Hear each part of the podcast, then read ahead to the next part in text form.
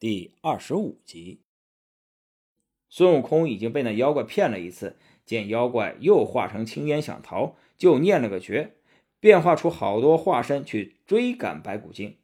这时，突然一道黑雾袭来，遮挡了孙悟空的视线，白骨精趁机逃走了。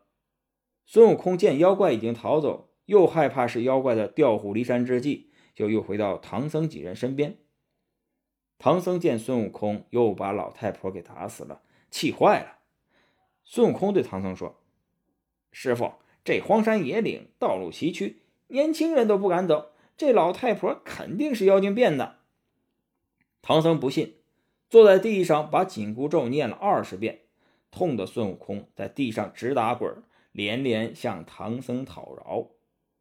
唐僧不再念紧箍咒了，只是坚决的要把悟空赶走。孙悟空死活不走，唐僧见悟空不离开，也不搭理他，招呼猪八戒和沙和尚收拾行李，继续赶路。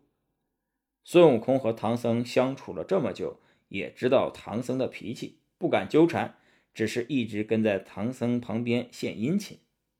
唐僧过河的时候不小心踩滑了，孙悟空急忙上前扶住，唐僧一把甩开了孙悟空的手。孙悟空想了想，说。你是肉眼凡胎，人妖不变。如果没有我，只怕你到不了西天呢。唐僧说：“我命在天，哪怕是被那妖怪蒸了、煮了，那也是命中注定，不用你管。你回去吧。”孙悟空跪在地上说：“师傅若不要我，要我回去也可以。可是徒弟还不曾报过师傅大恩。”唐僧说。我何时对你有恩？孙悟空说：“当年徒弟大闹天宫，被如来佛祖镇压在五行山，是师傅当年搭救我脱身。如果我不能保你去西天取经，就是知恩不报啊！”猪八戒和沙和尚在一旁也搭腔。唐僧答应了，说：“我再饶你一次，下次你万万不可再行凶了。”唐僧带着孙悟空、猪八戒和沙和尚继续赶路。那白骨精回到洞府之后，十分生气。每次眼看着就要抓到唐僧的时候，孙悟空就会出来，坏了自己的好事。正在生闷气的时候，一旁的一个小妖说：“啊，夫人，这些和尚去得很快呀，过了这个山头，可就不归夫人管辖了呀。”白骨精咬牙说：“不得唐僧绝不罢休。”绝不能让唐僧落到他人之手。白骨精一边生闷气，一边想办法。他想，那唐僧是一个潜心向佛的人，他倒是好对付。就是那孙悟空。突然间，他想到一个好主意。那白骨精摇身一变，又变成一个老头，还变出一间茅草屋，拦在了唐僧他们面前。远远望见唐僧他们过来了。那老头急忙坐在那里，装出一心向佛，还在那念经。猪八戒见茅屋前坐了个老头，忙对师傅说：“师傅，这老头说不定就是找咱们打官司啊。你想啊，师兄伤了他家两条人命，他肯定是要告官呢。”唐僧一听，心中暗暗叫苦。孙悟空知道这老头又是白骨精变的，他对八戒说：“你这呆子，别吓坏了师傅。”带俺老孙前去看看。孙悟空把金箍棒藏起来，走近一看，果然又是那白骨精。这次孙悟空不鲁莽了，他走到老头面前说：“哎，老官，你念什么经？”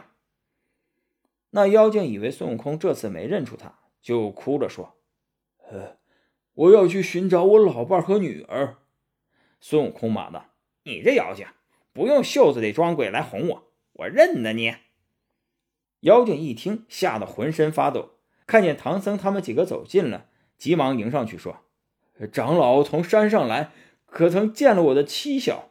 小女儿上山去送饭，老妈妈又去寻她。天都到这般时候了，怎么还不见回来呀？”孙悟空想打死他，被唐僧拦住了。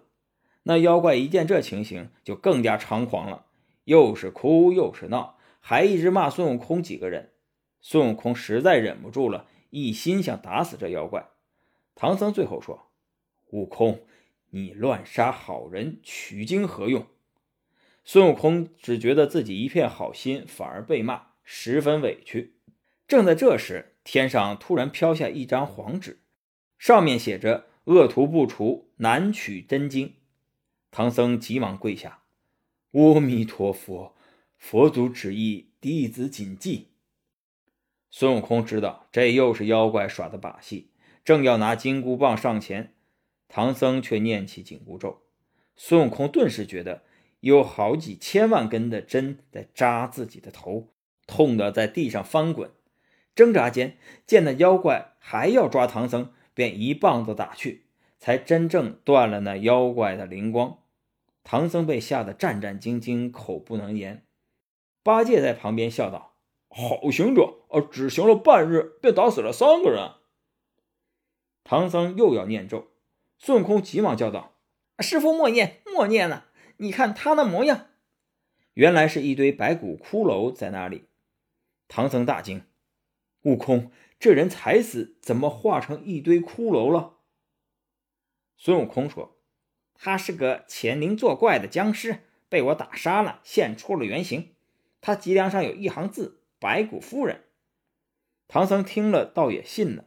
怎奈八戒在旁边多嘴说：“师傅，他手中棍凶，将人打死了，怕你念咒，故意使出障眼法，在骗你呢。”唐僧耳根软，信了八戒说的。又念起咒来，孙悟空禁不住疼痛，跪在路旁求情。唐僧停止念咒，对孙悟空说：“你也性未除，连伤三人，佛祖也不会宽容你，你回去吧。”孙悟空辩解说：“师傅，你错怪我了，那几个妖怪几次变化，都是为了蒙蔽你呢。既然你不相信我，我走。”这时，沙和尚急忙放下行李，劝解唐僧。唐僧却心意已决，直接拿出纸笔给孙悟空写了一封贬书，断绝了师徒的情分。猪八戒和沙和尚怎么都拦不住。孙悟空见唐僧态度坚决，只好告别师傅，又向八戒和沙和尚交代了很多事情，再三叮嘱他们要照顾好唐僧，然后回花果山水帘洞去了。